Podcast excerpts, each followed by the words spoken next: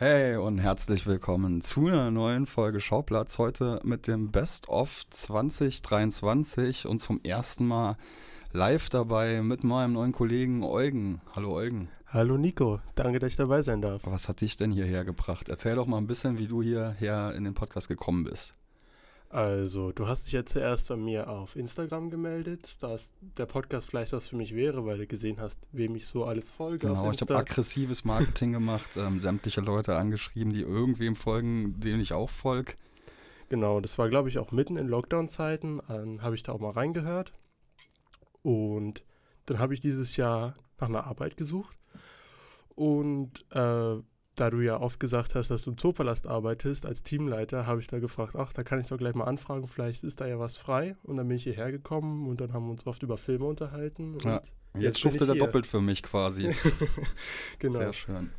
Okay, cool. Ähm, dann wollen wir vielleicht mal so ein bisschen durch das Jahr gehen. Jeder von uns wird seine Top 20 erzählen. Ähm, ja, so ein bisschen chronologisch kann man das aufbauen. Ähm, am Anfang vom Jahr war natürlich die Berlinale ich glaube, kurz davor oder kurz danach war Ralf Bauer da. Die Folge war die meistgehörte des Jahres.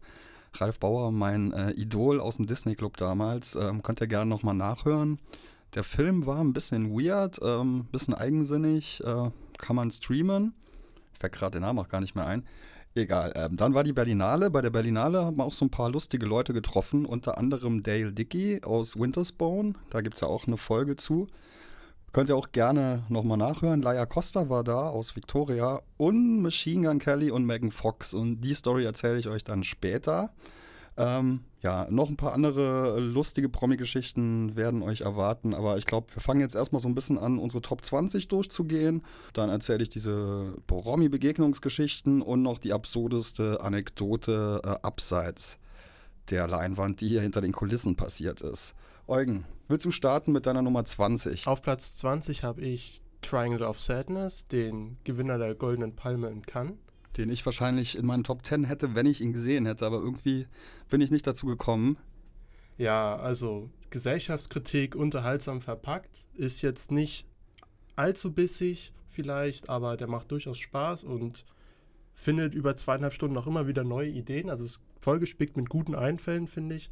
Aber so langsam ermüdet sich das. Vor allem, was ich komisch fand, ist, dass er in der Mitte des Films einen wirklichen Höhepunkt hat, aber dann noch 45 Minuten weitergeht.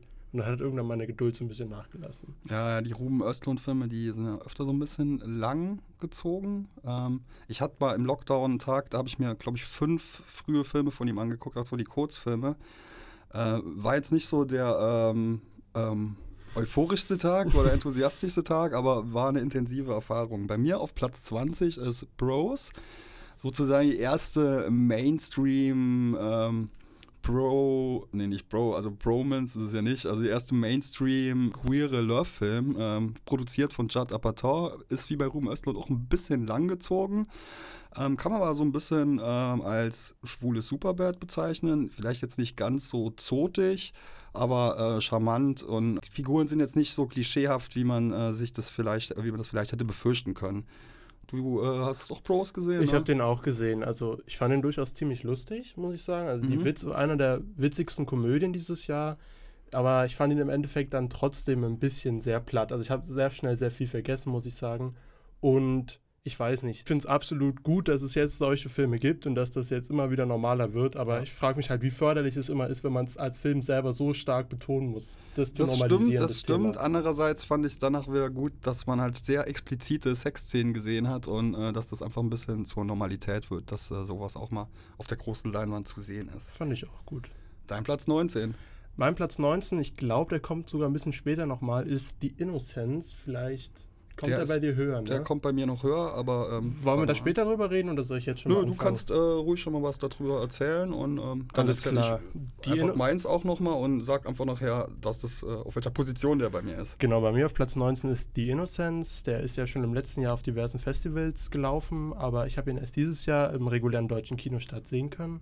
Und ich muss sagen, das ist so ziemlich eine der unangenehmsten Kinoerfahrungen gewesen. Ich würde noch mal kurz vielleicht was zu dem Film erzählen, bevor ja, du weiter darauf ja. eingehst. Das ist ein äh, norwegischer Film, in dem Kinder Superkräfte haben, aber das ist jetzt nicht so eine popkulturelle Geschichte wie bei Stranger Things, sondern äh, sehr geerdet. ziemlich realistisch und äh, atmosphärisch. Und der Film ist von Eskil Vogt. Und äh, da mag es jetzt vielleicht nicht direkt klingeln im Ohr. Der hat aber die Drehbücher geschrieben für die Filme von Joachim äh, Trier. Oslo, äh, 31. August, der schlimmste Mensch der Welt, da kommen wir auch noch zu sprechen. Und vor allem Thelma, der ist auch so ein bisschen ähnlich gelagert, der ist auch düster, da geht es auch um übernatürliche Kräfte und eine Person, die in einem neuen Umfeld ihren Platz finden muss. Und ähm, mich hat der Film halt wirklich umgehauen und ich habe auch nicht gemerkt, dass er äh, zwei Stunden gedauert hat. Ich wollte einfach nicht, dass der aufhört. Ja, also ich fand den auch wirklich sehr stark und mir hat auch gut gefallen, dieser neue Ansatz an das Thema Superkräfte und Superhelden äh, weil das ist ja wirklich in der Kinolandschaft mittlerweile sehr ausgelutschtes Thema. Ja. Aber der geht das mit einer Härte und einer Intensität an. Das hat mich echt beeindruckt. Aber ich fand den halt wirklich unfassbar unangenehm im Kino zu schauen. Äh, richtig schwitzige Hände bekommen, weiß noch, weil er auch unfassbar starke Kinderdarsteller. Ja, genau, das wollte ich auch sagen. Ähm, da ist ein Kind, ähm, die äh, verkörpert so eine ne? Autistin. Ach nee, die. Achso, ja. Und äh, die ist halt nicht wirklich Autistin, aber äh, das ist wirklich, geht ziemlich unter die Haut, die Darstellung. Ja, starker Film. So, dann äh, mache ich mal meine 19. Ne? Mhm. Meine 19 ist Terrifier 2. Und auch wenn das Wort jetzt vielleicht ein bisschen unpassend ist, Terrifier 2 ist sehr liebevolles Blätterkino. Als Teenager hätte ich mir so einen Film wirklich erträumt in dem Segment. Denn er geht in Sachen Brutalität einfach viel zu weit und noch viel weiter. Der macht Sachen, die man sich nicht vorstellen kann und will. Und die handgemachten Effekte, die sind so bombastisch widerwärtig. Der Look schön VHS, gritty, also so grobkörnig. Der Score allerfeinste Carpenter 80s, Synthi-Schule.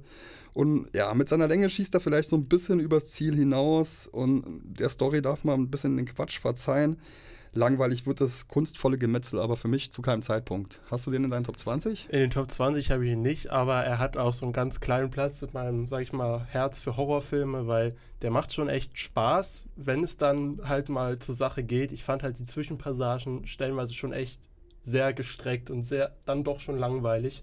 Es hat mich nicht unterhalten, aber eine überraschend starke Hauptdarstellerin für so, so eine Art von Film, die hat mich gut mitgenommen und ich bin also gut mit dir mitgegangen über die gesamte Laufzeit. Die Nebendarsteller, der Bruder, ja, naja, das fand ich dann alles nicht so dolle, aber halt Art the Clown ist der Star des Films und das ist ein echt Fall. ikonischer neuer Killer. Also das macht schon Spaß, aber wirklich, Weil das ist nichts für so schwache Nerven, das muss man glaube ich dazu diese, sagen. Diese Pantomimen-Geschichte, also der redet halt die ganze Zeit nicht, grinst und macht so, so total lustige Gestiken, während äh, er halt widerwärtigste, brutalste Gemetzel-Sachen macht und das verleiht ihm echt noch so eine Komik in dem ganzen Brutalen. Und es ist einfach auch skurril, dass sowas hier in Deutschland im Kino läuft. Also ich habe den zuerst zu Hause gesehen und dann nochmal im Kino und im Kino macht er echt Bock. Ja, aber das hätte ich auch gerne im Kino gehabt. Aber leider keine Zeit gehabt. Aber danke, dass du mir die Blu-ray ausgeliehen hast. Gerne, gerne. Platz 18 bei dir. Platz 18 wäre dann bei mir Everything Everywhere All at Once. Der ist bei vielen wahrscheinlich sehr viel weiter oben. Ich finde den auch sehr gut ist. Ich meine, ich glaube, für den haben die meisten auch mittlerweile mitbekommen. Es geht um, ist ein Multiversumsfilm. Das ist der neue Film von den Daniels, also zwei Regisseure, die mit Vornamen Daniel heißen, die vorher Swiss Army Man gemacht haben. Mit Paul Dano, wo Daniel Radcliffe so eine Art ähm, Taschenmesserleiche auf, äh, auf so einer Insel spielt. Naja, tut jetzt nicht weiter zum Film. Ähm, erzähl mir, was du zu Everywhere All at Once zu sagen hast. Bei mir ist der weiter oben tatsächlich. Also ich würde sagen, das ist unumstritten der wahrscheinlich kreativste Film des Jahres. Also es ist ja wirklich ein kreativer, absoluter Overload und auch optisch ein Fest. Ähm, ich muss sagen, der Drama-Part, der konnte mich nicht so berühren, weil mhm. mich diese ganze kreative Overload, dieses Multiversen, man sieht ja unendlich viele Universen auf einmal in diesem Film, halt wie der Titel auch schon verrät, Everything, Everywhere, All at Once. Mich Haben die Steine dich nicht berührt? Doch, das fand ich mit die beste Szene, aber es hm, es war so eine Reizüberflutung. Und bei der Reizüberflutung war dann mehr, dass der Flash, der übrig geblieben ist, als wirklich der emotionale Kern, der mich dann weniger erreichen konnte bei dem Film jetzt einfach. Was ich noch zu dem Film sagen muss, bei mir war das halt so ein lustiges Environment, weil ich habe den Film tatsächlich halt mit Craig Sestero, Oh Hi Mark, äh, gesehen, bin mit dem ins äh, York-Kino gegangen und der ist ja quasi, ohne ihn gäbe es ja einen anderen legendären A24-Film nicht, The Disaster Artist. Und es war schon lustig, in so einen Saal voller ähm, Arthouse, Indie-Kinogucker zu gehen, ähm, sich da ganz vorne in so eine Reihe zu setzen. Und die haben ziemlich doof aus der Wäsche geschaut, weil die wahrscheinlich irgendwie nicht damit gerechnet haben, dass der das äh, ist oder dass jemand dem so ähnlich sieht, weil ähm, warum sollte man das jetzt hier in Berlin im Kino erwarten? Und äh, Craig war eigentlich auch total heiß auf den Film, aber irgendwann habe ich so was Warmes auf meiner Schulter gespürt.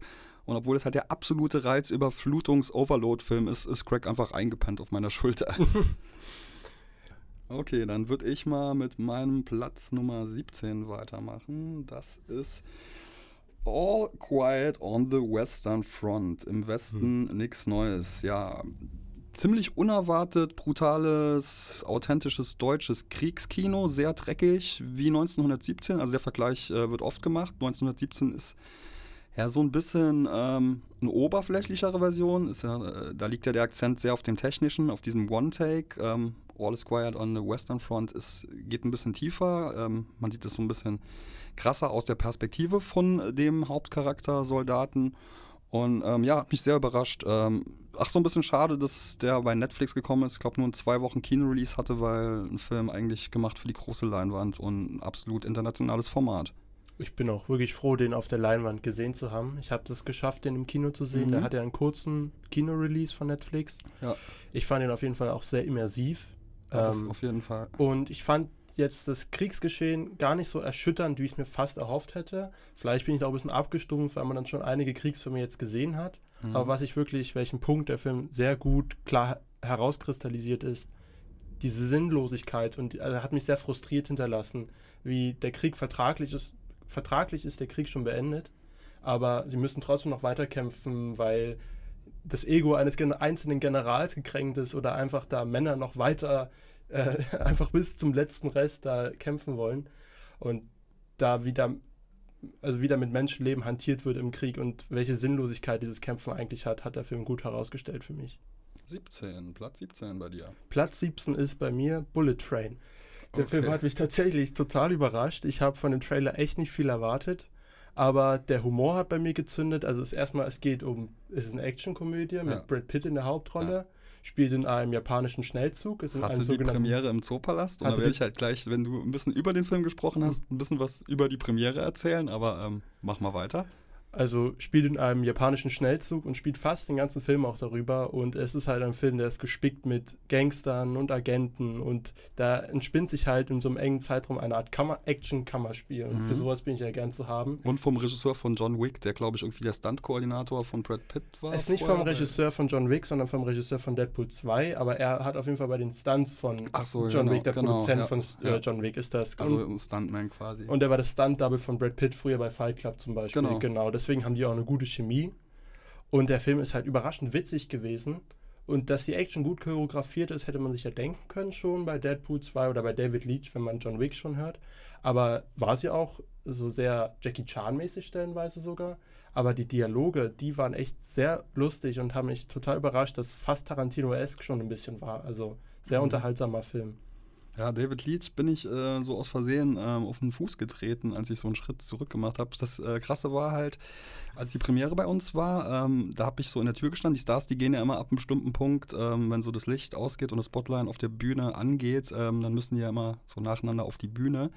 Und in der Zeit davor stehen die äh, quasi so hinter der Seitentür und ähm, oder in der Tür besser gesagt. Und ich stand halt da wirklich mit äh, Brian Tyree Henry, also mit Paperboy aus Atlanta.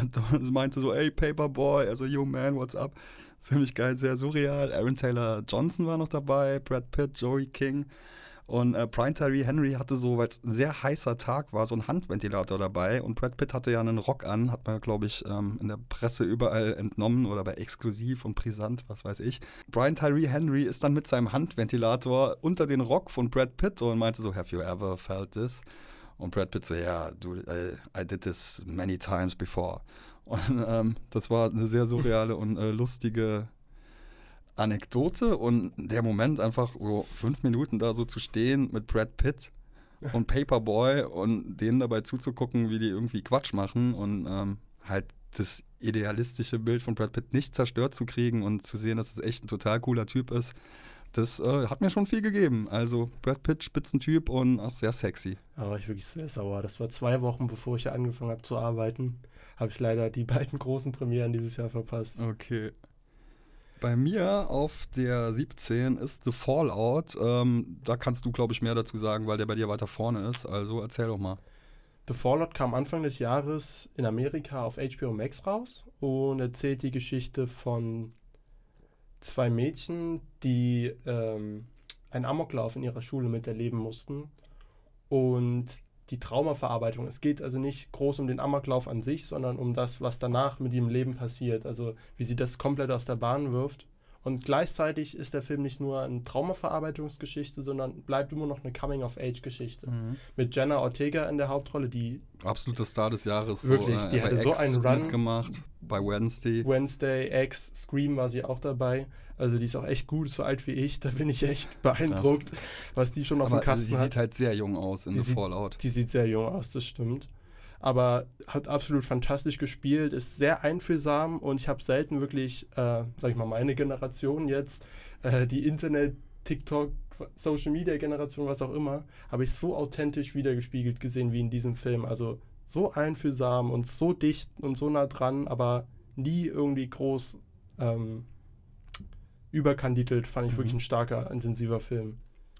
Sehr schön. Deine 16. Auf meinem Platz 16 habe ich Till, der kommt in Deutschland erst nächstes Jahr raus. Mhm.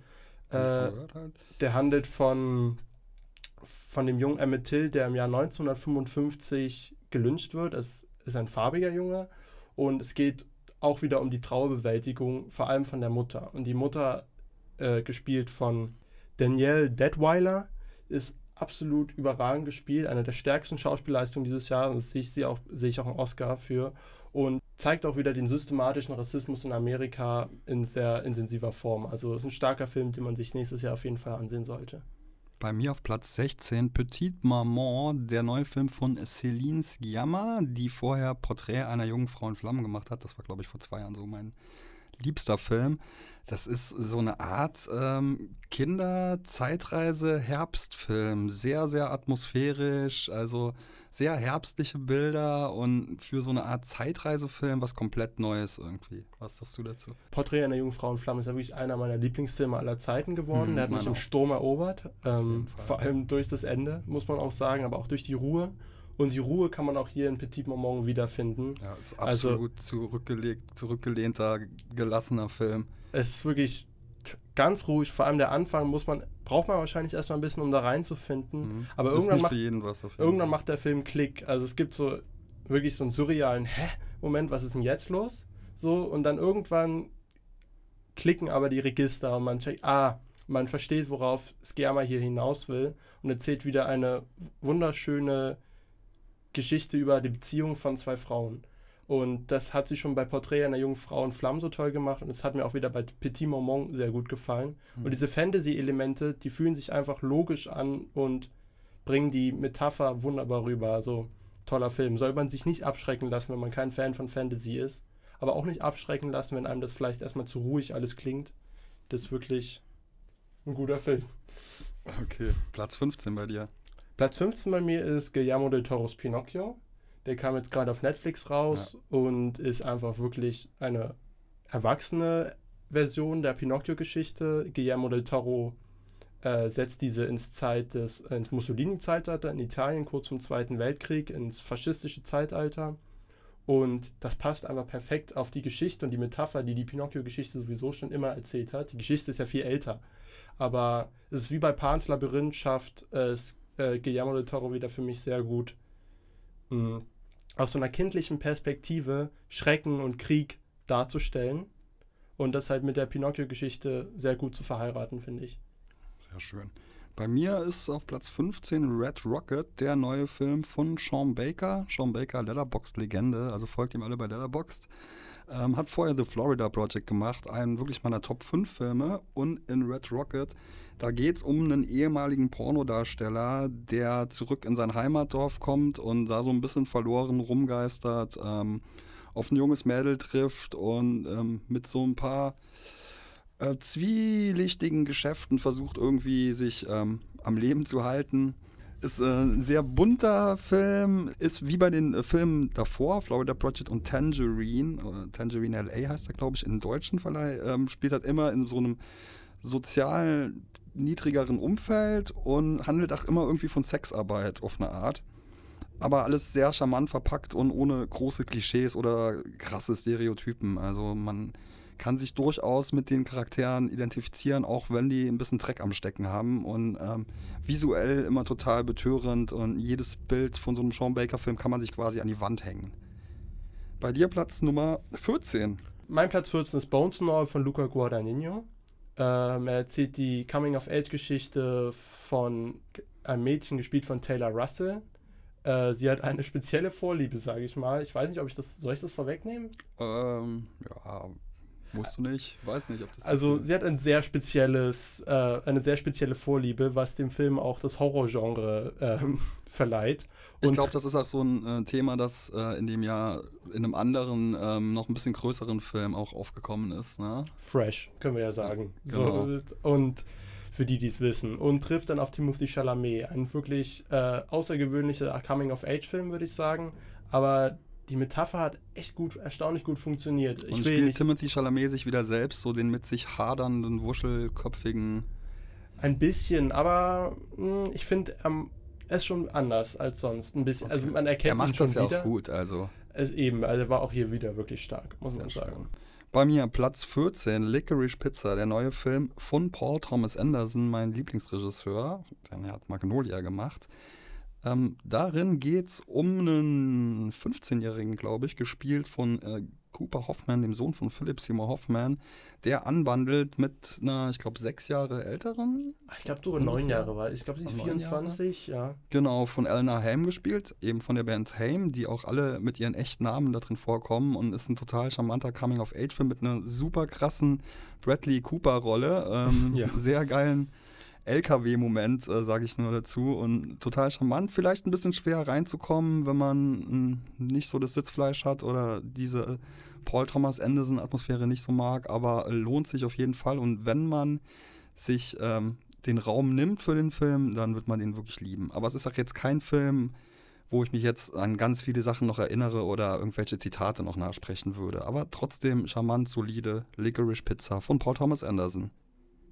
Ähm, Licorice Pizza, ja, bei mir ist der viel weiter oben, muss ich sagen. Der ist bei mir sogar auf Platz 3. Krass. Der hat mich echt, äh, wie soll ich sagen, verzaubert mit seiner Atmosphäre, weil der selten wie, also wie ein, selten wie ein anderer Film in letzter Zeit mich wieder in so ein altes Zeitalter, Filmzeitalter versetzt hat. Also der Film könnte ja wirklich aus den 70ern sein. Ja. Vom Look und Feel. Genau, komplett. Äh, vom Look auf jeden Fall. Und ähm, das, das ist ein Zeitalter, was mir sehr gut gefällt. Ich mag Mhm. die Filme da sehr gerne äh, von New Hollywood und so fühlt er sich halt auch an, aber mit so einer Leichtigkeit. Also es ist wirklich, er kommt mit einer Leichtigkeit daher, Unbeschwertheit. Äh, diese Liebesgeschichte, viele haben sich ja darüber aufgeregt, über den Altersunterschied Ja. der beiden. Mich hat das ehrlich gesagt gar nicht gestört bei Nö. dem Film, Fand weil das auch nicht auffällt, weil die Beziehung so authentisch Ich hätte erzählt es, glaube ich, auch andersrum irgendwie schlimmer empfunden. ja, das wäre vielleicht schwierig gewesen, Ja. das verstehe ich auch, wenn da sitzt ein 24-jähriger Junge. Aber in dem Film wird das so deutlich gemacht, dass das halt für die beiden eine ganz logische Sache ist. Ja. Also es wird ja auch thematisiert, stellenweise der Altersunterschied, so was Ja. mache ich hier. Aber ich fand die Atmosphäre toll und die ganzen, er hat so starke Szenen. Der ist gar nicht so das große, die große Handlung hat er nicht, aber ich finde, er hat immer starke das Szenen, die herausstechen und mir in Erinnerung bleiben. Alles mit Cooper Bradley Hoffmann, der Cooper. ist wirklich brillant. Also ich glaube, von dem wird man noch viel hören in der nächsten Zeit. Wenn der so weitermacht und in die Fußstapfen von seinem ähm, wirklich großartigen Vater tritt, dann Und die Szene, wo der Bus rückwärts den Berg runterrollt, das ist wirklich eine meiner Szenen des genau. Jahres. Also das ist großartig, mit kompletter Ruhe. dein Platz 13. Mein Platz 13 ist She Said, den haben wir ja zusammen gesehen. Genau. Ähm, geht um den Artikel der New York Times, äh, wo die, der die ganze MeToo-Debatte in, richtig ins Rollen gebracht hat, Genau, von Maria. Schrader, die äh, vorher die Miniserie Unorthodox gemacht hat, die ich auch ähm, sehr, sehr gut fand. Ja, die habe ich noch nicht gesehen, leider, muss ich sagen, aber ist auf jeden Fall auf meiner Watchlist, vor allem nach She Said. Da, ähm, wir hatten ja schon vor drei Jahren Bombshell, der das, den ganzen Skandal bei Fox News äh, sich angenommen hat, aber jetzt geht es nochmal wirklich direkt um Harvey Weinstein. Mhm. Spotlight wird, glaube ich, auch oft erwähnt noch. Halt diese Klinkenputzer-Journalismusfilme. Genau, er hat auf jeden Fall dieses Spotlight-Feeling, aber kann sich da auch völlig von loslösen. Also äh, loslösen steht für mich nicht im Schatten von Spotlight, ganz im Gegenteil. Mhm. In der Hauptrolle haben wir Zoe Kazan und Carrie Mulligan. Mhm. die hervorragend diese zwei Journalistinnen spielen. Und die Perspektive der Frau, die dieser Film einnimmt, ist halt wichtig in dieser Geschichte Mhm. und macht er auch wirklich sehr einfühlsam, aber auch schmerzvoll.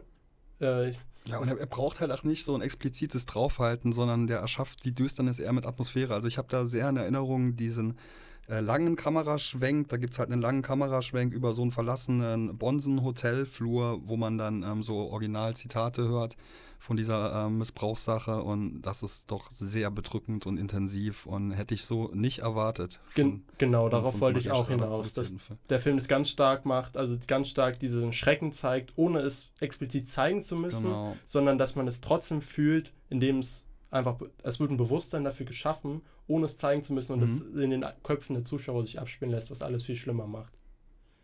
Bei mir auf Platz 13 ist Holy Spider und zu dem werde ich jetzt erstmal gar nichts sagen, weil da werden wir in der nächsten Folge uns ähm, dem Thema sehr intensiv widmen. Äh, seid gespannt. Holy Spider nur so viel hat den Preis für die beste Hauptdarstellerin in Cannes gewonnen, ist von Ali Abbasi, der vorher Border gemacht hat. Und alles weitere hört ihr in der nächsten Folge. Da haben wir unter anderem Sol Bondi zu Gast, der den produziert hat.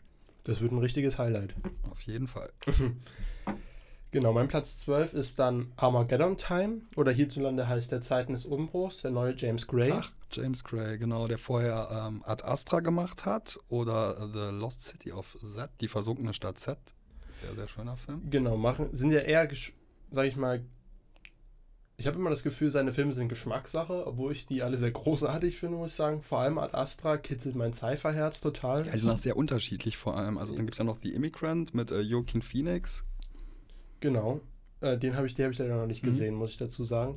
Aber Zeiten des Umbruchs ist halt tatsächlich ein autobiografisches Werk. Also er äh, befasst sich mit seiner eigenen Kindheit in den 80er Jahren, zur Zeit, wo gerade Ronald Reagan gewählt wird. Mhm. Ich glaube, er macht, ich schafft, also ich habe halt gehört, dass er auch dieses 80er-Ding äh, schafft, ohne jetzt irgendwie so ganz krasse, stereotypische äh, Klischee-Gegenstände zu zeigen, sondern dass er das eher so mit dem Spirit ähm, rüberbringt, diese 80er Jahre Atmosphäre. Der Film ist überhaupt nicht nostalgisch. Mhm, das, genau. ist, das ist sehr angenehm. Er ist vielmehr eine Abrechnung auch mit der Zeit und auch mit mhm. seiner eigenen Kindheit. Man merkt, da brodelt noch was in, in ihm, was da ist. Es geht um seinen Kumpel, sage ich mal, der ist ein farbiger Junge und ist wieder das Thema der systematischen Ausgrenzung, ja. was er anhand seines Kumpels erlebt.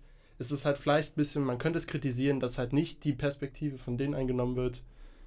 Genau, aber kann man auf jeden Fall gucken, haben leider zu wenig Leute gesehen. Okay. Bei mir, äh, wo sind wir jetzt? Platz 12, war? Ja. RRR. Der große indische Überraschungsfilm des Jahres. Ich habe überhaupt nichts von diesem Film gehört, bis ich nach meinem äh, Screening mit Craxis Tarot zusammen mit Tino Hahn bei der Curry 36 stand und der mir den Trailer gezeigt hat dazu und meinte, du musst dir diesen Film unbedingt angucken. Und ähm, er sagte, es gibt einen komischen Netflix-Algorithmus, dass man den erstmal gar nicht findet. Ähm, hat mir ge gesagt, wie ich diesen Film überhaupt finden kann. Und ähm, ey, der hat mich ja komplett umgehauen. Ich glaube, der dauert drei Stunden lang. Ähm, du hast den noch weiter vorne, oder? Ich habe den auch, ich habe den auf der Platz 4. Das ist mein absolutes Action-Highlight des Jahres. Mhm. Das ist halt wirklich so eine innovative Action. Sowas hat man einfach noch nicht gesehen. Also da kann selbst äh, Mission Impossible Fallout fast einpacken. Ja, also Grüße gehen raus an Tino Hahn, der wirklich aggressiv Auf Werbung gemacht hat für diesen Film. Und da bin ich dann ins Kino gegangen und habe mir den das angeguckt. Der, der Saal war voll mit äh, fast keinen Deutschen, sondern eher wirklich äh, auch. Ja, Tino hat mir auch nicht den Trailer direkt gezeigt, sondern hat mir ein Video gezeigt aus so einem Screening halt mit diesem ganzen indischen Publikum und wie die geholt haben und es abgefeiert haben wie in einem Fußballstadion. Und ich saß halt auch mittendrin und die Party, das war wirklich nicht mehr normal. Und der Film macht so einen Spaß und so, also mit so einer Freude ist der gemacht. Also, und da sollte man jede Vorurteile abschalten und sich das wirklich mal angucken. Jedes Bollywood-Vorurteil, das ist ja auch kein ja. Bollywood-Film, ich glaube Tollywood. Genau, Tollywood. Wir brauchen nach da jetzt nichts groß über die Handlung zu sagen, weil es wird echt äh, ausmaßen. Guckt es euch an, den gibt es auf Netflix. Ausufern. Es ist ein Riesenspaß. Ja.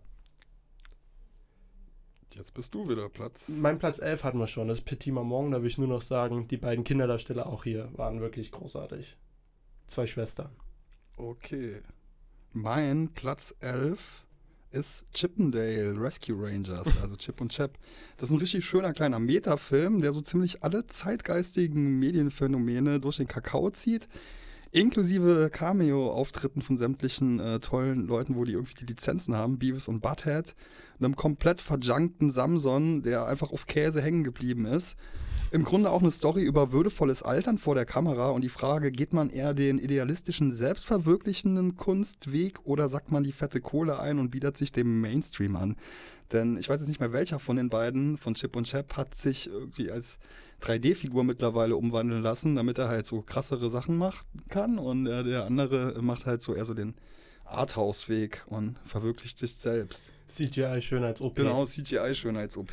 Ich fand den nett. Äh, mein Meta-Film des Jahres ist, glaube ich, Scream 5, aber ich hatte auch meinen Okay. Spaß mit Chip and Dale. Genau, meinen Platz 10 hatten wir auch schon. Das war The Fallout.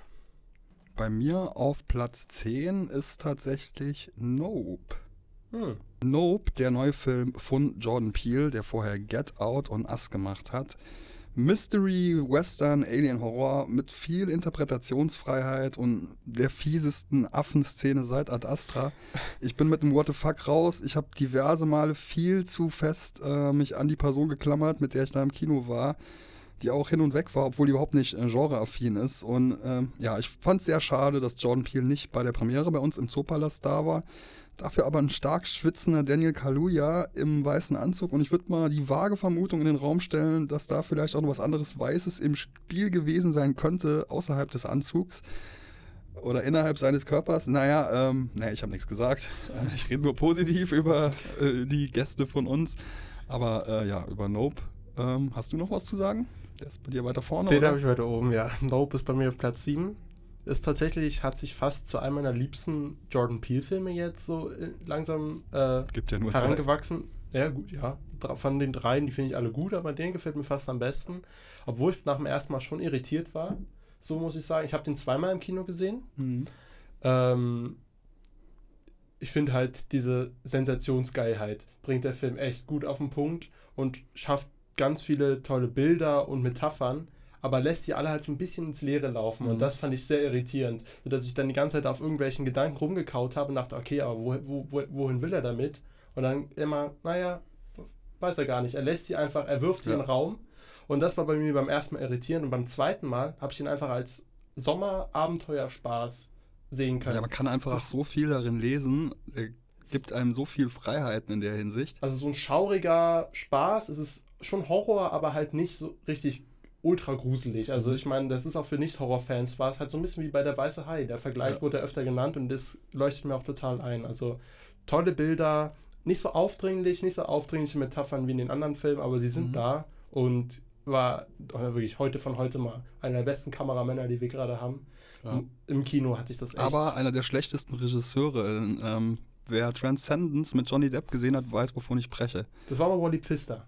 Der, das war der alte Nolan-Kameramann, der den Ach gemacht scheiße, hat. ja stimmt. Jetzt habe ich Ja. die Nolan-Kameramänner verwechselt. Ja, Genau, sorry, aber sorry, jetzt ist ja sorry. heute von heute immer bei Nolan. Okay, das war mein Fehler. Platz 9. Mein Platz 9 ist Vortex, der neue Gaspar Noé. Mhm, dieser Splitscreen-Film mit Dario Argento, ein Horror-Giallo-Legende, Regielegende aus Italien, der da mal vor der Kamera steht. Genau. Ist, greift ähnlich wie The Father das Thema Demenz auf, aber geht da noch ein bisschen weiter, fast sogar. Also er hat wieder ein technisches Gimmick. Bei, bei The Father war es ja noch so, dass man die Demenz quasi aus der Ego-Perspektive ein bisschen Mhm. erlebt in dem Film durch die Verwirrung. Diesmal bei Vortex ist es so, dass man zwei Bildschirme gleichzeitig sieht. Und bei Gaspar Noé-Filmen ist sowieso immer Zeit das Hauptthema. Also die Zeit tötet alles. Das ist, glaube ich, so das Motto von Irreversible Zeit gewesen, sein ja. ersten Film. Ähm, ist aber, also ich habe gehört, dass Vortex zwar äh, deprimierend ist, aber jetzt äh, nicht ganz so erschütternd wie die anderen Filme von, von Gaspar Noé oder auf eine andere Art erschütternd wahrscheinlich. Auf eine ne? andere Art erschütternd, das würde ich sagen, weil der geht halt zweieinhalb Stunden. Mhm. Das war, ich, für mich war das ein ganz schöner Kraftakt im Kino. Vor allem, es ist auch wirklich eine ungewöhnliche Seherfahrung, zwei Bilder gleichzeitig zu verfolgen. Mhm. Aber falls man denkt, oh Gott, das ist absolut anstrengend, ist es nicht. Es ist sehr geschickt gemacht durch Mhm. Schnitt und Kameraführung und er, erzeugt eine enorme Spannung und man sieht halt, wie zwei Leben auseinanderdriften und nicht nur aufgrund der Krankheit, will ich vielleicht Okay. noch dazu sagen. Und gegen Ende kommen auch wieder typische Noé-Themen rein, wie Drogensucht. Und die letzte halbe Stunde saß ich im Kino und da, hör bitte auf, hör bitte auf, weil es wird deprimierend, aber nicht explizit hart, wie zum Beispiel bei Irreversibel oder Climax. Okay, bei mir auf der 8 ist The Innocence, da hatten wir schon mal drüber gesprochen. Genau. Bei mir auf der 8 äh, ist Decision to Leave. der neue Park Chan-wook-Film, Die Frau im Nebel, der kommt erst nächstes Jahr raus. Also Mhm. muss ich auch noch nicht so viel Park zu Chan-wook, sagen. auch ähm, südkoreanische Regielegende, Old Boy, Lady Vengeance, Sympathy for Mr. Vengeance, die Rache-Trilogie. Dann. ähm, The Handmaiden, die Taschendiebin. Genau, genau. Also ein, auch ein absoluter Joint Großmeister. Security Area. Äh, also wirklich ein Meister seines Fachs, würde ich sagen. Und auch Decision to Leave zeigt es wieder. Es ist einer der schönsten Filme des Jahres, also vom, opti vom rein optischen, audiovisuell und ist ein Krimi, ein Thriller, aber auch eine Romanze gleichzeitig. Ich will nicht so viel verraten, aber es ist wirklich äh, ähnlich wie bei Parasite, kommt er mit einer Leichtigkeit daher, obwohl er mit auch recht harten Themen äh, stellenweise jongliert. Aber auf jeden Fall ein Must-See. Im Februar kommt er in die deutschen Kinos, Die Frau im Nebel. Okay, von Südkorea nach Taiwan. Bei mir The Sadness. Infektionshorror aus Taiwan, wie gesagt. Sehr schnelles, schnörkelloses Blätterkino. Inszeniert von Rob Jabaz. Das ist, äh, ich glaube, das ist ein Ami oder ein Kanadier? Kanadier. Kanadier, der ähm, nach Taiwan ähm, ausgewandert ist und dort lebt. Ich hatte, ich hatte mal eine Freundin in Taiwan und dann habe die danach gefragt, ob die überhaupt irgendwas von dem Film mitgekriegt hat, weil er anscheinend so einen krassen Hype hatte. Hatte sie nicht. Sehr komisch, aber muss trotzdem dort sehr erfolgreich gewesen sein. War auch zu dem Zeitpunkt der brutalste Film des Jahres, aber da hat man nicht ahnen können, dass dann auch Terrifier 2 kommt. Also wer ähm, auf Zombie-Filme steht, wobei es in dem Fall ja nicht wirklich Zombies sind, sondern die äh, Befallenen von dem Virus trotzdem noch mitkriegen, was sie machen und sogar steuern, dass sie halt wirklich so brutale Sachen wie möglich machen. Ähm, ja, sehr zu empfehlen, sehr schnell inszeniert, sehr nihilistisch, brutal. The Sadness von Rob Jabaz und der war auch bei mir in der Podcast-Folge und da habe ich auch ein bisschen mehr zu dem Film erzählt, könnt man nachhören. The Sadness mit Rob Jabaz heißt die Folge. Den habe ich auch im Kino gesehen, Anfang des Jahres. Mhm. Und da ist eine ganze kleine Anekdote dazu, um vielleicht mal herauszukristallisieren, wie hart der wirklich ist. Ja. Ich habe den mit meinen beiden Kumpels gesehen, mit denen ich halt jeden Horror, jedes Horrorzeugs geguckt Mhm. habe. Also auch die ganzen Saw-Filme und so. Und der eine, der hat wirklich sehr gelitten und gesagt, ey du, sowas will ich nie wieder sehen. Ich habe wirklich überlegt rauszugehen. Weil Da der kommen jetzt auch schon die Krankenwagen, wie man äh, im Hintergrund hören kann. der ist arg eklig, aber ich finde auch, er hat einen guten Unterton, also eine gute Grundatmosphäre und ein Thema, was einen bei Laune hält, neben dem ganzen Splatter-Spektakel, Mhm. müsste ich fast sagen. So, weiter geht's mit deinem Platz 7. Den hatten wir schon, das war Nope. Also, was wäre dein Platz 7? So, mein Platz Nummer 7 ist Cha-Cha Real Smooth. Ein Liebesfilm über einen Bar Mitzwa-Anheizer. Cooper Rave heißt der Regisseur, der auch den Hauptdarsteller verkörpert. Und ähnlich wie bei Licorice Pizza verliebt der sich in eine bisschen ältere Dame, eine junge Mutter, gespielt von Dakota Johnson. Für mich ist es so ein bisschen der 500 Days of Summer der 2020er. Ein charmanter, schnörkelloser Liebesfilm. Nicht zu pathetisch, aber auch nicht zu happy. Und deshalb wie 500 Days. Aber schaut selbst, bei Apple Plus kann man ihn sehen. Der fehlt mir leider noch, aber ist auf der Watchlist ganz oben. Sehr gut. Genau, jetzt sind wir schon bei Platz 6. Ähm, das, bei Platz 6 habe ich Banshees of Inisherin. Ja, kommt am 5. Januar, glaube ich. Kommt am 5. Januar, genau, läuft heute, äh, wir nehmen am 31.12. auf, Ja, äh, kommt er heute in so Special Screenings und ist halt der neue Martin McDonough, äh, bekannt durch Filme wie Brü In Brügge sehen und sterben, Sieben Psychos oder äh, Three Billboards Outside, Outside Ebbing, Missouri. Diesmal wieder mit, den, mit der Truppe aus Banshees of Inisherin, also Brandon Gleason und Colin Farrell Mhm. und geht um zwei Männer, wo der äh, in Irland, spielt in Irland und geht um zwei Männer, wo Brandon Gleason Colin Farrell die Freundschaft kündigt Mhm. und was das mit sich bringt. Und es sind halt wieder irrwitzige Dialoge, Ja, die haben auch so eine krasse Chemie die- wahrscheinlich wie bei ja. In Bruges. Unfassbar. Die Schauspieler sind wirklich wie das höchste Schauspielkunst und ich liebe einfach die Drehbücher von Martin, McDonough. Der hat einen Schlagabtausch drauf, das ist unfassbar. Der basiert auf einem Theaterstück, was er Mhm. schon früher geschrieben hatte Mhm. was ihm nicht so gut gefallen hat. Aber wie der Film die, diese Freundschaft zerbröseln lässt und das immer mehr eskalieren lässt, ist echt toll. Und man merkt auch, dass so eine Freundschaft zu kündigen teilweise fast schon heftiger ist als, der, als das Ende einer Liebesbeziehung. Ja, auf jeden Fall. Weil auf, von jetzt auf heute sagt der Freund, nee, du, ich will nicht mehr. Okay, ich wusste halt gar nichts über den Film. Ich sehe halt nur hier überall die Plakate und Promomaterialien. Und es eskaliert wieder herrlich. Es Sehr eskaliert wieder herrlich. Also toller Film. 5. schön. Januar geht rein. Alles klar. Bei mir auf der 6 ist tatsächlich Man, der neue Film von Alex Garland, dem Regisseur von Ex Machina, Annihilation, der die Bücher geschrieben hat ähm, für die ganzen Danny Boyle-Filme, die Vorlagen The Beach, 28 Days Later, Sunshine. Und darin spielt Jessie Buckley die Hauptrolle. Die habt ihr noch in I'm Thinking of Ending Things wahrscheinlich zuletzt gesehen. Der Film ist eine wilde Mischung. Der hat Anteile von äh, David Cronenbergschen Body Horror. Es geht viel um toxische Maskulinität. Er hat einen synthetisch, flirrend ätherischen Score von dem Stammkomponisten-Duo von Alex Garland. Ben Salisbury und Geoff Barrow. Geoff Barrow kennt man auch von Beak und Portishead. Und es ist einfach ein Rausch, diesen Film zu sehen und hat so eine krasse Sequenz. Ich sag nur Echo und Tunnel. Also, das ist eine der creepigsten Szenen des Jahres gewesen. Den sollte man nachts im Dunkeln gucken und mit voller Lautstärke. Und vielleicht könnte man noch so die ein oder andere Substanz dazu nehmen, um noch mehr in dem Film zu versinken. Und dann ist es wirklich extrem immersiv. Aber ja, manche mochten den gar nicht. Ist ein ziemlich polarisierender Film. Bei dir taucht er auch, glaube ich, gar nicht auf. Nee, also er steht bei mir so in der Mitte zwischen gut und schlecht, mhm. muss ich sagen. Ich fand den Anfang absolut groß. Also ich fand ihn wirklich gut. Also er, mit, er, haut auch echt mit dem Holzhammer auf diese Stereotypen der toxischen Maskulinität. Also e, Eben, ich fand die Metapher halt ein bisschen platt. Ja, ich fand, der plump, Anfang ist sehr atmosphärisch und unheimlich. Also ich hatte wirklich Angst am Anfang im Kino. Mhm. Die, äh, vor allem Szene Sprichwort Wald und also aber die Echo, das ja, ist schon ist sehr so eine zwölf Minuten Szene ohne Dialog. Also ich glaube, das macht Alex Garland immer ganz gern, so im Zentrum von seinen Filmen einfach Charaktere wandern zu lassen und dadurch Atmosphäre zu erzeugen die creepy Bilder sind jetzt nicht unbedingt neu. Ich sag nur nackter Mann im Hintergrund und so. Das hat man schon öfter gesehen jetzt vielleicht. Aber ich finde vor allem in der zweiten Hälfte fällt der Film leider ein bisschen ab, in meiner mhm. Meinung. Die, das kommt nichts mehr hinzu und es bleibt halt wirklich bei dem Thema und Alex Garland hat in meiner Meinung nach nicht mehr so viel hinzuzufügen und verläuft sich ein bisschen ins Nichts dann gegen Ende. Obwohl der Body Horror am Ende schon nochmal auf jeden Fall gut gemacht ist und sehenswert für Horrorfans. Dein Platz 5. Mein Platz 5 ist Top Gun Maverick. Von dem Film habe ich tatsächlich nicht viel erwartet. Der Trailer läuft ja jetzt schon mittlerweile seit 2019 überall. Und ich hatte den so oft gesehen, dass ich gar keinen Bock mehr drauf hatte. Mhm. Dann war ich aber bei so einem Special Screening in Berlin. Wir waren an einem Kumpel und die Leute hatten alle richtig Bock. Wir haben auf der IMAX-Leinwand Live-Übertragung vom Red Carpet in London oh, gehabt krass. und so. Und das hat die Stimmung richtig angeheizt. Wie also Tom gut, ist nicht zu vergleichen mit meinem Kinoerlebnis, aber bei mir saßen Mark Terenzi und Jay Kahn hinter mir im Kino. Ähm, okay. Musst du jetzt nicht kennen, aber ja, ältere HörerInnen wissen, von wem ich rede.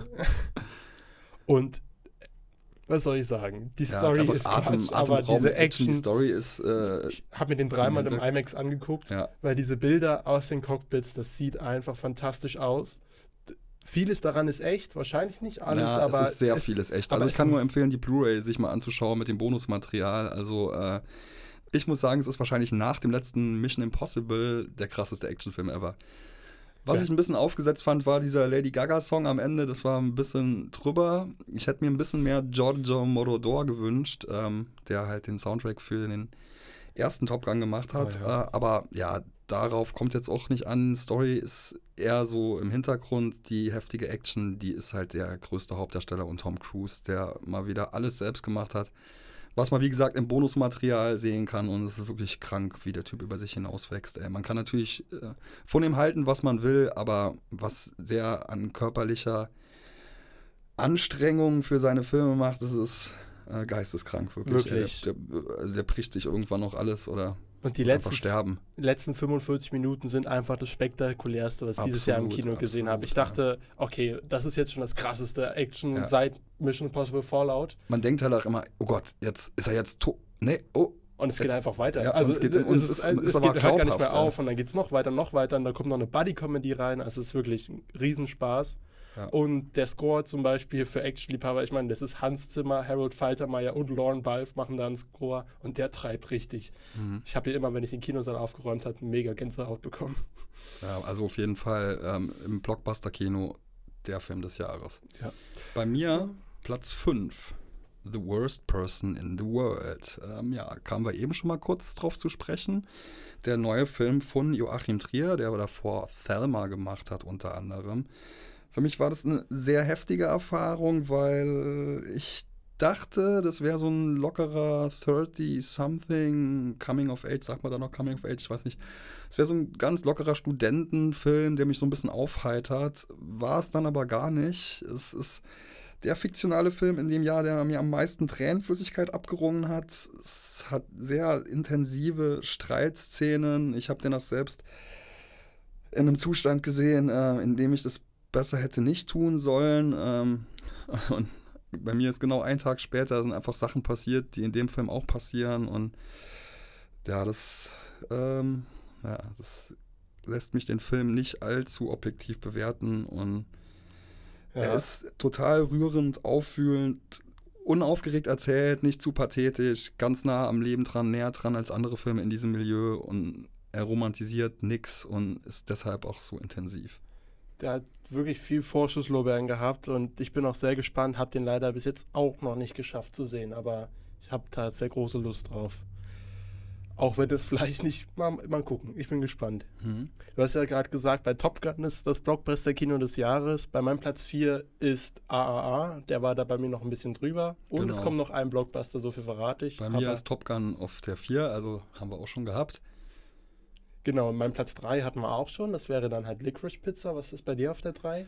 Bei mir auf Platz 3 ist Beyond the Infinite Two Minutes. Ach, schön. Beste Grüße an die Bush Media Group, die den in Deutschland released hat. Das äh, ist ein Film, äh, wo japanische Studenten in der Lockdown-Zeit, also ich glaube, das war eine Theatergruppe, äh, die haben die Zeit genutzt für einen One-Take für einen Zeitreisefilm. Es geht um einen Troste-Effekt, um einen Fernseher, der zeigt, was zwei Minuten in der Zukunft ist. Es geht darum, was passiert, wenn man äh, dem Fernseher einen anderen Fernseher gegenüberstellt. Und das in einer One-Take-Sequenz von wirklich einfach so einer Theatergruppe zu sehen, ähm, sehr low budget und trotzdem total immersiv und erzeugt so einen Sog, dass ich äh, wirklich hin und weg war von dem Film. Ich musste den auch ähm, nochmal schauen. Der ist auch, glaube ich, nur 78 Minuten lang, aber ja, die Zeit kurz. vergeht wie im Flug und das ist wirklich innovatives Zeitreise, wäre vielleicht übertrieben, aber innovatives Kino, äh, innovatives Kino, das sich mit dem Thema Zeit auseinandersetzt und das hat auch eine sehr charmante und lustige Art. Und es hat noch eine kleine Love Story im Hintergrund. Also er schafft es, diese ganzen verschiedenen Elemente unter einen Hut zu bringen und die ganze Zeit auf hohem Niveau zu unterhalten. Es, ich habe den bei mir ein bisschen letztes Jahr verschaltet, glaube ich. Ich glaube, ich hatte den letztes Jahr schon gesehen, deswegen ist er bei mir jetzt nicht dabei, aber ich fand den auch großartig. Vor allem mit, der ist ja so ein bisschen die Antithese zu Tenet. Man kann da mhm. Parallelen mhm. zu Nolans Tenet ziehen mhm. und es ist einfach überrascht, mit welcher Leichtigkeit und ja, wie wenig verkopft, Fall. also wie also Nolans Tenet ist da im Vergleich viel verkopfter ja. und der kommt mit einer Leichtigkeit, hantiert er mit diesen komplexen Zeitreisethemen und mit einem Spaß. Man kann Analyt den analytischen Modus komplett ausstellen. Es ist egal, wie gut die Schauspieler sind, weil es ist eine Theater-Ensemble-Gruppe, ja. glaube ich. Ja, genau. Und die haben einen Spaß bei der Sache und der schwappt echt über bei dem Film, der Spaß. Also das ist eine Riesenfreude, den zu gucken. Man muss auch wirklich äh, total kompliziert gewesen sein, da das Drehbuch zu schreiben und den Film als One-Take zu machen. Also ähm, im so Bonusmaterial sieht man halt, wie der Kameramann über sämtliche Gegenstände und Möbel drüber springt. Er wird auch oft verglichen mit One Cut of the Dead, der ich glaube zwei Jahre vorher kam. Da geht es jetzt nicht so um Zeitreisen, aber wahrscheinlich auch wegen dieser One-Take-Geschichte. Ist glaube ich auch eine japanische Produktion gewesen. Kann ich auch sehr empfehlen. Ja, Beyond the Infinite Two Minutes. Genau, auf meinem, über meinen Platz 2 darf ich noch gar nicht so viel sprechen, da ist noch eine Sperrfrist drauf, aber ich sage nur, er kommt bei uns auf der Berlinale und im März ins Kino, am 9. März, glaube ich, Steven Spielbergs The Fablemans. Okay, bei mir Everything Everywhere All at Once, ähm, da haben wir schon mal drüber gesprochen, dann geht es jetzt zu deinem Platz Nummer 1. Mein Platz 1, mein ganz persönlicher Platz 1 ist für mich der absolute Blockbuster des Jahres. Batman. Es ist The Batman von Matt Reeves. Ich bin ein großer Batman-Fan, vor allem der Nolan-Filme, aber auch von des, den zweiten Keaton-Film mag ich sehr, Batman Returns. Und war halt sehr gespannt, was jetzt Matt Reeves aus der Figur macht. Was mir sehr zugesagt hat, dass er weniger den Actionweg geht, den wir jetzt schon hatten. Es ist wieder sehr grounded und realistisch, aber auch sehr comic-mäßig. Vor allem die Stadt Gotham kommt diesmal richtig toll zur Geltung. Und es ist halt ein waschechter Thriller. FSK 12 zwar, aber er reizt das FSK 12 gut aus, muss man auch sagen, dass er schon überraschend düster ist. Er ist drei Stunden lang. Ja, er war mir ein bisschen zu lang, aber ich fand es gut, dass man äh, mal einen Superheld sieht, der auch mal auf die Fresse fällt. erstens das und das ist auch einfach, also es ist ein Detektiv. Batman Ja, ist, ja. äh, Im Grunde ist es eine back to the roots und er ist ein Detektiv und ähm, äh, Robert Pattinson macht das auch wirklich großartig. Also er passt super äh, in die Rolle, auch wenn man das vorher, glaube ich, nicht Tolles- erwartet hätte. tolles Charisma und die ersten zehn Minuten, der erste Auftritt von Batman in diesem Film gelten somit als das Beste, was ich je an Batman im Kino gesehen Okay. habe. Da stockte mir wirklich der Atem, wie er da aus dem Dunkeln kommt und das Mhm. alles inszeniert ist. Der Regen hat mich sehr an Sieben erinnert Mhm. und Paul Dano gibt einfach einen fantastischen Psychopathen immer als The. Riddler. Das war echt angsteinflößend, echt ein ganz toller Film. Okay. Bei mir Platz Nummer 1, eine Doku namens Der Alpinist. Und da hatte ich, glaube ich, bei Rocket Beans drüber gehört und auch, dass man nicht so viel drüber wissen sollte. Ähm, dass er auch ein bisschen mit Free Solo verglichen wurde. Das war ja auch so der Kletterfilm, glaube ich, einen Oscar gekriegt für die beste Doku über so einen autistischen Kletterer. Ähm, ja, man soll wirklich nichts über diesen Film wissen. Ich bin ins York-Kino gegangen, extra zur Mittagszeit, weil ich dachte, äh, der ist so intensiv, also von dem, was ich gehört habe, ich will den komplett in Ruhe gucken. Da war auch nur so eine ähm, Dame hinter mir, die auch ganz ruhig war. Und als der Film gestartet ist, kam direkt so eine, ja, weiß nicht, mit 40-jährige Frau mit einem Popcorn drin hat extrem laut diese scheiß Popcorn, hat sich direkt neben mich gesetzt. Ähm, irgendwann bin ich einfach so drei Reihen nach vorne gegangen und die andere Frau, die im Saal war, ist auch dann mit mir in die erste Reihe gegangen, weil das einfach so rausgezogen hat. Es geht um Marc-André Leclerc, der außerhalb einer großen Öffentlichkeit klettert. Und das ohne Seil, er macht Eisklettern zum Teil ohne Handschuhe und er hat auch überhaupt keinen Bock auf die ganze Aufmerksamkeit und dass die ganzen Rekorde, die er bricht, überhaupt das Licht der Öffentlichkeit ähm, erreichen. Und der wird aufgespürt von dem Regisseur, verlässt auch zwischendurch mal die Dreharbeiten.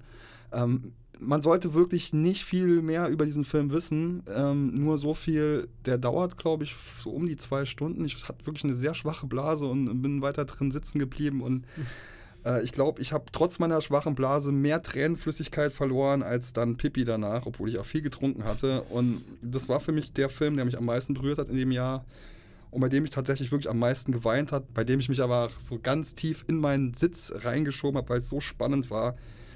Also der Alpinist kann man sich, glaube ich, bei Amazon Prime für 5, 6 Euro kaufen oder leihen. Ja, muss ich noch machen. Mir, der fehlt mir leider auch noch.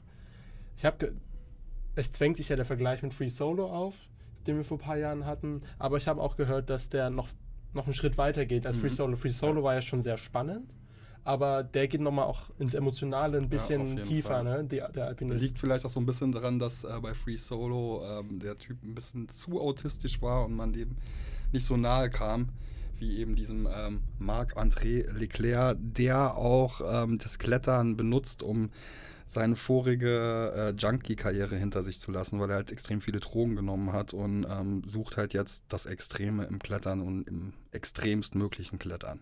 Ich habe noch einen kleinen Nachtrag zu The Batman, Ja. so, weil der ba- baut ja eine enorme Spannung auf und da gab es bei mir die absurdeste Kinosituation dieses Okay, Jahr. was da passiert? Ich glaube, paar, also wenn die Action kracht, dann kracht es richtig. Das muss man vielleicht auch noch dazu sagen, was für eine Entspannung bei der Anspannung gesorgt hat. Aber gegen Ende kommt halt ewig nichts. Und die äh, Anspannung war anscheinend so enorm, dass sich da im Kinosaal zwei entschieden haben, sich gegenseitig auf die Fresse zu hauen. Tatsächlich. Das habe ich noch nie erlebt. Mitten im, mitten im Finale Oh steht Gott. auf einmal jemand auf und langt eine Reihe weiter nach vorne und dann ein Aufschrei, ein lauter Aufschrei Okay. einer Dame. Es waren zwei Frauen. Die eine baut sich dann vor der Leinwand auf und sagt, ich werde hier körperlich angegriffen, ich rufe jetzt die Polizei. Viel Das Spaß ich- euch das, noch. Das habe ich mitgekriegt. Irgendwie Das war so hier im halb. Zoopalast in Ja. der 1, am, er, am allerersten Gott. Abend bei The Batman. Krass. Aber eine gute Überleitung, dann kann ich nämlich überleiten zu meiner absurdesten Anekdote des Jahres, ähm, die aber neben der Leinwand sich abgespielt hat. Und zwar hatte ich Feierabend und äh, wir gehen dann immer durch so eine Tür, die codegesichert ist. Ähm, da kann man aber auch in diesen Flur gelangen, wenn man über den Notausgang von einem anderen Kino ähm, rausgeht. Normalerweise sollte man dann die Notausgangsschilder verfolgen, um halt aus dem Haus rauszukommen. Das hat aber jemand nicht gemacht und hat irgendwie den Weg zur Toilette nicht gefunden. Und man muss sagen, ich war so im Feierabendmodus, habe so ein bisschen nach unten geguckt, gehe um die Ecke, will gerade in meine Umkleide gehen und gegenüber von der Umkleidetür ist ein Waschbecken. Und guck und hab direkt in meinem Blickfeld so einen Pillermann von so einem circa 60-jährigen Typen. guck an den Pillermann hoch, der Typ steht da, Pipi kommt aus dem Pillermann raus und ich sag so ernsthaft nur noch so, Sie strullern jetzt nicht ernsthaft hier ins Waschbecken. Und der Typ war komplett perplex, meinte so, ja doch, die, die Klotür ist ja zu und zeigt auf die Tür, wo das M steht für Männer auf unsere Umkleide, die natürlich halt ähm, mit dem Code gesichert ist und deshalb dementsprechend natürlich auch verschlossen ist und pisst einfach seelenruhig weiter in dieses Waschbecken. Ich stehe nur da wie angefroren äh, und denke mir so, what the fuck? Dachte dann auch, dass der Typ dann, äh, als ich dann meinte, das, das ist ja wohl gar nicht klar, dass er dann einfach verschwindet und ähm, hab dem halt gesagt, wie er aus dem Kino rauskommt ich bin dann erstmal hinten rum, musste das erstmal meiner Chefin erzählen, weil es war halt so widerwärtig, aber auch irgendwie lustig. Ähm, bin dann wieder nach vorne gegangen und dann hat mir die Kollegin von der Garderobe erzählt, dass der Typ, ähm, weil ich ihr die Situation kurz beschrieben habe, dass der Typ einfach wieder in den Kinosaal gegangen ist. Und zehn Minuten später kommt er mit seiner Frau oder Freundin raus, verabschiedet sich ganz lieb bei mir, tschüss, und geht einfach aus dem Haus raus. oh Mann. Heilige Scheiße. Das ist ja echt ernsthaft. Sollen wir vielleicht auch dazu sagen, an alle Besucher des Zoopalastes, bitte immer zur Tür raus, zu der ihr reingekommen ja, seid in die Kinosäle. Wichtig, äh. Notausgang, nur im Notfall. Wirklich nur, wenn es brennt im besten Fall. Dann würde ich mal noch so ein paar Promi-Geschichten erzählen. Also Gerne. für mich wirklich so das krasseste war ähm, die Premiere von Taurus im Rahmen von der Berlinale. Denn da sollten Machine Gun Kelly und Megan Fox kommen. Und natürlich hätte man die beiden auf dem roten Teppich erwartet. Und ich habe mit einem Team, äh, mit zwei KollegInnen, an der Theke in dem Bereich gestanden, ähm, in der Holding, so nennt man mal diese Bereiche, wo die VIPs sich, sich aufhalten, bevor sie auf die Bühne gehen von den Premieren. Und ja, wir haben so ein bisschen äh, da gestanden in Erwartung der Dinge. Ich habe vorher extra eine Playlist gemacht ähm, mit so ein paar Machine Gun Kelly Liedern oder Liedern von KollaborateurInnen von ihm oder äh, habe so ein bisschen recherchiert, was Megan Fox hört, so ein bisschen Mödley Crew dann draufgepackt und ähm, ja, wir waren noch gar nicht bereit dafür, dass jetzt jemand um die Ecke kommt und auf einmal stand, obwohl draußen totales Blitzlichtgewitter war, von innen kam auf einmal Megan Fox und stand Megan Fox vor uns, weil sie einfach nicht über den roten Teppich gegangen ist. Sie wollte irgendwie Machine Gun Kelly nicht die Show stehlen und der anderen Darstellerin, weil sie, glaube ich, nur eine Nebenrolle in dem Film spielt. Und dann stand sie einfach ähm, ohne Security, der war irgendwie so ein bisschen weiter hinten an der Tür, stand einfach direkt vor uns und meinte so, Hi! Alter. Und wollte erstmal einen Tequila trinken, hatten wir ja leider nicht, aber ähm, ihr war das egal, dann hat sie einen Whisky getrunken. Dann hat sie sich so quasi an die Scheibe äh, dran gelehnt äh, mit den Händen so ein bisschen und hat dann rausgeguckt auf dieses Blitzlichtgewitter durch so einen kleinen Spalt, hat so einen Vorhang nach links geschoben und hat dann nur so gemeint, oh my gosh, he's so cute with his blonde hair. Dann kamen die rein mit der Entourage und äh, Machine Gun Kelly saß da wie Jesus beim letzten Abendmahl. Also er hat die ganze Zeit alle Leute um sich rum entertained, ist wirklich super sympathisch rübergekommen, hat aber auch so Sachen erzählt. Ich glaube, der hat eine halbe Stunde gefühlt äh, Megan Fox irgendwas über Gitarrentuning erzählt, wann er welche Gitarre wie tuned und, und sie fand das wirklich, oh amazing, that's so cool, oh my gosh. Und äh, dann meinte er irgendwas äh, zu Red Hot Chili Peppers und ich dachte, oh, holy shit, jetzt muss ich in meiner äh, Playlist schnell Red Hot Chili Peppers einbauen. Nächster Titel Red Hot Chili Peppers in dem Moment sagte er, they really fucked it up. Ich, oh, scheiße, schnell den Titel wieder gelöscht. Und ja, es war äh, wirklich eine, eine, surreale Erfahrung. Die Chemie zwischen den beiden ist wirklich so weird, aber auch liebevoll, wie das im Fernsehen rüberkommt. Und ähm, ich bin wirklich auch dankbar gewesen für diesen Moment, weil ich seine Musik doch sehr mag und es immer wieder schön ist, wenn man dann so A-Lister, Prominente ähm, im Hintergrund sieht oder so er sieht, wie die halt im echten Leben sind und die halt dann nicht total arrogant sind. Auch wenn der eine sehr einnehmende Art hatte, aber er war, ist halt ein Entertainer. Und Megan Fox war auch sehr sympathisch, ziemlich ruhig eigentlich und ja, so ein bisschen wie so ein verliebtes Teenage-Girl, kann man sagen. Nicht schlecht. ja, Schick mir mal ein bisschen auf Insta bitte, sie echt total verknallt scheint. Ja, und äh, dann haben wir halt noch Brad Pitt hier gehabt. Die Story habe ich auch schon erzählt. Und Ryan Gosling war hier. Und er ist direkt an mir vorbeigegangen und ähm, meinte nur Hi. Und hat genauso sexy ausgesehen, wie er, äh, wie man sich das vorstellt. und Chris Evans war auch dabei. Es war die Premiere von The Crayman, dieser äh, ja, relativ standardige äh, Netflix-Film von den Russo-Brüdern. Ja, und Chris ja. Evans hat ja danach, glaube ich, den Sexiest Man des Jahres abgesahnt. Und ich muss schon sagen, der Typ, äh, der sieht halt wirklich genau so aus wie der College Quarterback, den ich hassen würde, wenn ich auf dem College wäre. Aber ja, natürlich trotzdem Charisma sehr, sehr hat sexy. Charisma hat er, der Mann. Genau. Und dann mein Highlight des Jahres war natürlich der Besuch von Craig Sestero. Da muss man halt sagen, ähm, der sollte eigentlich, glaube ich, an einem Mittwoch erst kommen. Dann wäre das Screening gewesen ähm, von Miracle Valley on the Room, also Craig O'Highmark Sestero. Und in der Nacht davor, sonntags, habe ich mir bei so einem sehr dummen äh, häuslichen Unfall ähm, mit einer Kontaktlinse die Bindehaut eingerissen. Habe sieben Stunden im Krankenhaus verbracht, musste im Auge genäht werden und äh, habe die ganze Zeit nur gesagt, ihr, ihr, müsst irgendwie machen, dass ich am Mittwoch wieder auf den Beinen stehen kann oder gucken kann oder irgendwie hier raus bin, weil ich da quasi den wichtigsten Arbeitstag meines Lebens habe. Ähm, bin dann an dem Tag irgendwie nach diesen sieben, acht Stunden irgendwann ins Bett gefallen und ähm, dann hat mir Craig geschrieben, ja, ich komme dann jetzt am Montag schon, ich komme zwei Tage früher, damit wir noch abhängen können. Dann habe ich den am Flughafen abgeholt, so mit meinem einen Auge halt so komplett rot. Das andere Auge ging noch so halb, aber es war echt ein bisschen nervig, dass ich dann nicht so viel sehen konnte. Aber es war halt eine weirde Erfahrung, dass dann so ein Typ aus dem krassesten Trashfilm aller Zeiten irgendwie bei dir auf der Couch sitzt und mit dir Playstation spielt und ähm, extra zwei Tage früher gekommen ist und das Screening war auch absolut bombastisch. Sehr tolle Gäste da gehabt im Publikum, auch Leute, die bei mir im Podcast schon waren oder sein werden. Sophia Porter-Nett zum Beispiel, Kevin Kuhn von Die Nerven, Tino Hahn, Anne Wernicke von ähm, den Film Gorillas, also diese ganzen Rocket Beans Leute, alles super nette Leute und dann am Schluss mit Craig, ähm, Anne und Tino an der Curry 36 zu stehen und noch so eine Wurst zu essen und Bier zu trinken, das war schon sehr surreal und witzig und eigentlich so das Highlight des Jahres neben Machine Gun Kelly und Megan Fox. Oh, hi Mark. What a story als kleinen Special Guest am Ende des Podcasts haben wir den geschätzten Finn Banker, der was über seine Lowlights und Highlights des Filmjahres erzählt. Hallo, liebe HörerInnen des Schauplatz-Podcastes.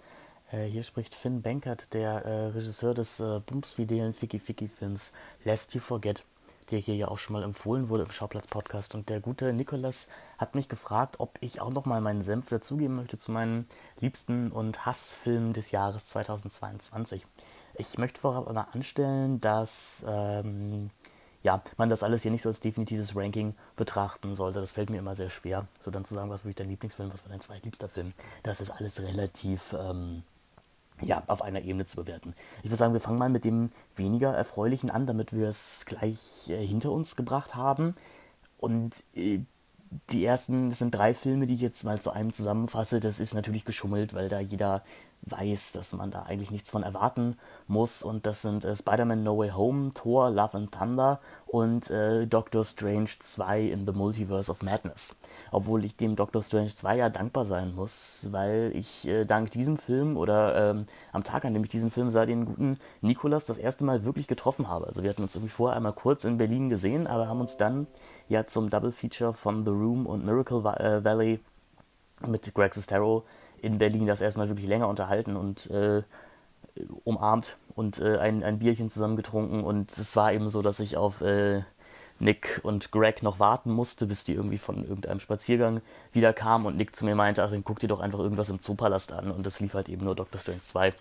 Ähm, obwohl, er obwohl er jetzt zu einem sehr, sehr schönen Erlebnis geführt hat, nämlich dass den wunderbaren Nick kennenlernen durfte, ist es ein ziemlich vergessenswerter, uninteressanter Film, genauso wie Spider-Man No Way Home und Thor Love and Thunder, aber das wisst ihr ja eigentlich auch.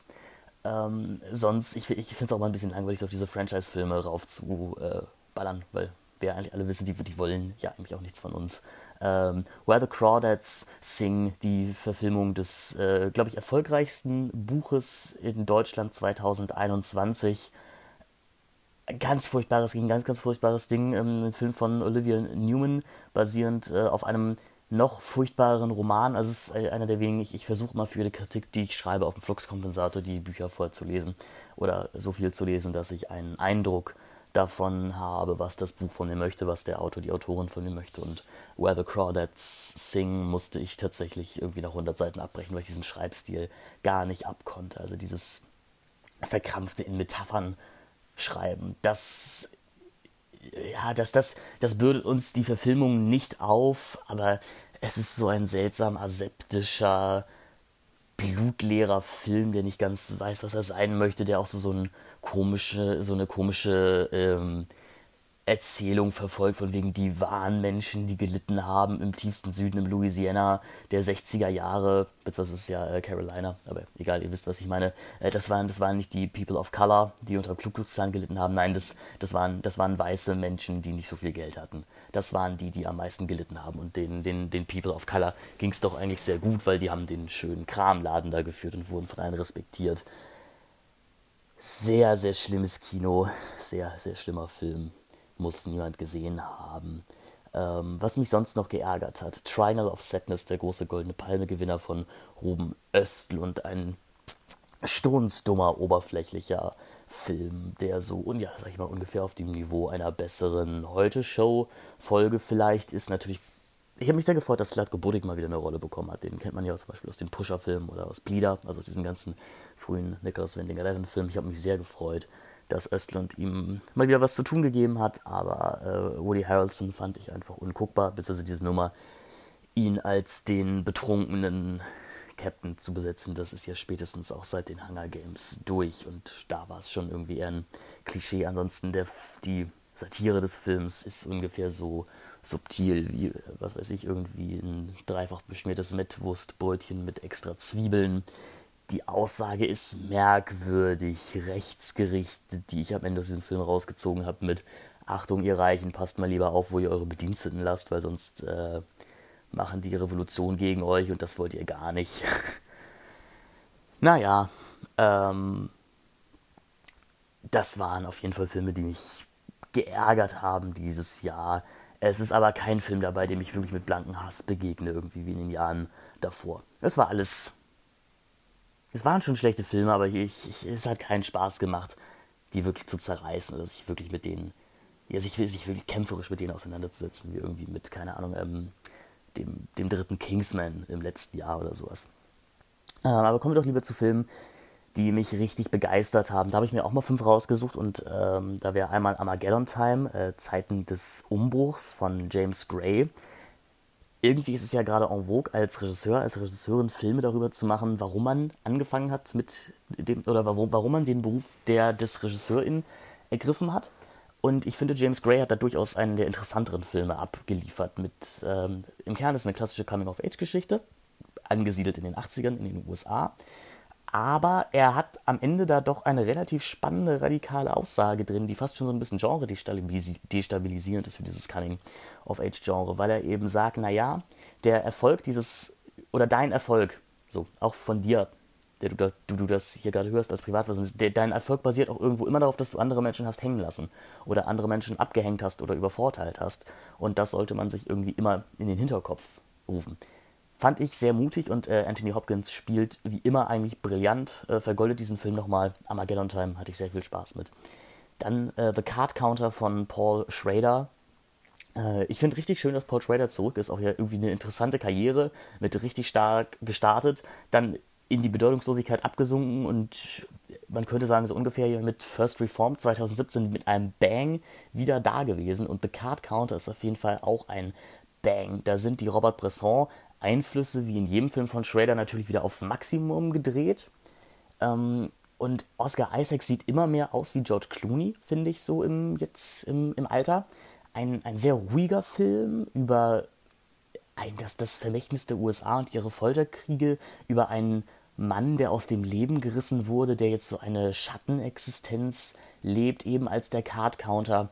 Ein, ein, wirklich, ein wirklich herausragender Film, ein, ein Regiealtmeister auf der Höhe seiner Kunst. Und da könnte man Paul Trader fast verzeihen, was er so viel Stoß auf Facebook und Twitter postet. Auf Platz 3 stellt sich die äh, Regisseurin, beziehungsweise äh, die, die, genau, die, die Regisseurin äh, Laura Citarella die Frage, was passiert, wenn ein Mensch verschwindet und was das auf ihr Umfeld äh, so für Auswirkungen hat in äh, Tränkwe Laukwen könnte man, könnte man kennen, weil von, oder könnte man von gehört haben, äh, weil vom Produzenten von dem auch sehr großartigen La Flor von 2018. Und auch äh, Trenco Lacque hat auch eine etwas verschachtelte Erzählstruktur aus mehreren Perspektiven. Ist gute vier Stunden lang. Das mag vielleicht auf den ersten Hörer ein bisschen abschreckend klingen, aber es ist ähm, man weiß auch gar nicht so richtig, was ist es, ein Mystery-Film, ist es ein, eine, ein Beziehungsdrama, eine Rom-Com, alles irgendwie da drin und wie gesagt mit dieser zentralen Frage, wie verschwindet ein Mensch? Wie, wie verschwindet ein Mensch aus einem Leben? Ich glaube sicherlich eine der beglückendsten und auch transzendierendsten Kinobesuche des Jahres 2022. Dann, äh, das sind Filme, die ich jetzt erst in letzter Zeit gesehen habe, äh, Un Beau Matin von äh, Mia Hansen-Laff, sowieso einer meiner absoluten Lieblingsregisseurinnen, vor allem für den großartigen Eden. Und äh, an einem schönen Morgen, heißt er, glaube ich, auf Deutsch, äh, in der Hauptrolle mit Lea Seydoux besetzt, ist die Geschichte einer Affäre und eines Abschiedes von einem demenzkranken Vater. Ähm, erzählt uns sehr, sehr viel über menschliche Beziehungen, über das Leben an sich, ist dabei sehr entspannt gefilmt. Äh, es hat so ein bisschen so eine Hangout-Atmosphäre, bis damit dann immer wieder die kleinen Dramen da reinkommen. Gerade mir als sehr bücheraffinen Menschen sind sehr viele Szenen nahegegangen, in eben, denen eben die Wohnung des demenzkranken Vaters äh, leergeräumt wird. Und ähm, wie man da sieht, wie ein Leben in Büchern aufgebaut wurde und diese Bücher jetzt, und dieser Vater eben diese Bücher nicht mehr lesen kann und diese Bücher nach und nach weggegeben werden an interessierte Leute, damit der Vater ein Leben in seinen Büchern weiter hat in anderen Wohnungen, fand ich sehr berührend. Und der Film unterschreibt nochmal, dass Lea Seydoux einer der besten und auch wunderschönsten Darsteller in unserer äh, Generation ist oder ihrer Generation ist. Vielleicht das, was einem Lieblingsfilm am allernächsten kommt aus diesem Jahr, ist After Sun von Charlotte Wells. Den habe ich in einer Sneak gesehen im Savoy Kino. Das gehört ja auch zu, oder zu eurer äh, Kinokette da. Ähm, also vom Zoopalast aus. Und das ist natürlich überhaupt kein Sneak-Film, so muss man sagen. Und es sind auch sehr viele Leute rausgegangen. Aber ich war wirklich dankbar, den Film auf einer riesigen Leinwand sehen zu können, weil diese Geschichte eines letzten Fragezeichen Urlaubs von äh, Vater und Tochter, die von einer Mini-DV-Kamera gefilmt wird und die sich dann von der erwachsenen Tochter Jahre später angeschaut wird, das hat mich wirklich umgehauen. Das hat mich zu Tränen gerührt, das hat mich teilweise auch lassen, lachen lassen, weil Wells schafft es auf der einen Seite so die Atmosphäre eines Cluburlaubs äh, eins zu eins wiederzugeben und wie deprimierend und äh, mindnumbing das einfach ist. Gleichzeitig dann dieser Aspekt von, dass man, man filmt Sachen in dem einen Moment und guckt dann Jahre später wieder drauf und plötzlich bedeuten diese Aufnahmen was ganz anderes. Plötzlich sind Momente von Ausgelassenheit, von Spontanität, ähm, die, die, die machen einen nicht mehr froh, die stimmen einen traurig, weil sie jetzt einen anderen Kontext in Erinnerung haben. Und äh, sowieso großartig gespielt von äh, Brooklyn, von äh, äh ähm, Jetzt, sind die, jetzt tauchen die Darsteller hier gerade nicht auf. Das ist äh, natürlich unangenehm, aber ich glaube, ihr wisst, äh, wer, wer die Hauptrollen spielt in diesen beiden Filmen. Ist auf jeden Fall der Typ aus äh, Normal People. Und ähm, ja, genau. Ein, ein großartiger Film. Äh, sorry für diesen kleinen Fail hier. Vielleicht äh, mag äh, Nikolas hier eben kurz nochmal hier kurz reinsprechen. Vielleicht reden sie aber auch über den Film, wer die beiden Darsteller sind. After Sun sicherlich das, was einem Lieblingsfilm diesen Jahres am nächsten kommt. Ja, ich hoffe, euch hat meine kleine Auflistung hier gefallen. Nikolas, vielen Dank für die Anfrage, ob äh, ich hier kurz meinen Senf zu dem Ganzen dazugeben mache. Und ich wünsche allen Hörerinnen und Hörern des Schauplatz-Podcastes einen guten Rutsch ins neue Jahr, beziehungsweise ein gutes neues Jahr, falls, das hier im, falls ihr das im neuen Jahr erst hört. Macht es gut und äh, bleibt dem Kino gut gewogen, macht euch einen schönen Tee und äh, all das, ne? Liebe Grüße aus Hamburg. Bye bye. Ciao, euer Finn. So, das war jetzt hier unsere erste Dialogfolge. Ähm, vielleicht noch ein bisschen holprig. Also habe ich so das Empfinden bei mir zumindest. Eugen, der ist ja der absolute Eloquenzprofi. Ich mache das ja nicht so gerne, aber ähm, ja, ich hoffe, es hat euch trotzdem gefallen. Ihr schaltet beim nächsten Mal wieder ein. Beim nächsten Mal dann Holy Spider, das Thema. Willst du unsere ZuhörerInnen nochmal persönlich verabschieden? 2023 wird gut. Okay. Da kommt eine Menge raus. Seine letzten Worte. Da machen wir gutes Zeug. Ja, hoffentlich, hoffentlich. Gut, dann sage ich nur schönen Abend noch, schönen Morgen, schönen Tag, schöne Nacht äh, und ciao. Tschüss. Ach, und wenn euch diese Folge gefallen hat, dann lasst uns doch gerne mal eine Bewertung da bei Apple Podcasts, bei Spotify. Abonniert oder folgt dem Podcast und bei Fragen wenn ihr Kritik habt oder Lob äußern wollt oder generell euch in Verbindung setzen möchtet mit uns, dann schreibt doch bei Schauplatzpodcast bei Instagram. Macht's gut, ciao, ciao. Tschüss, kommt gut ins neue Jahr. Frohes Neues.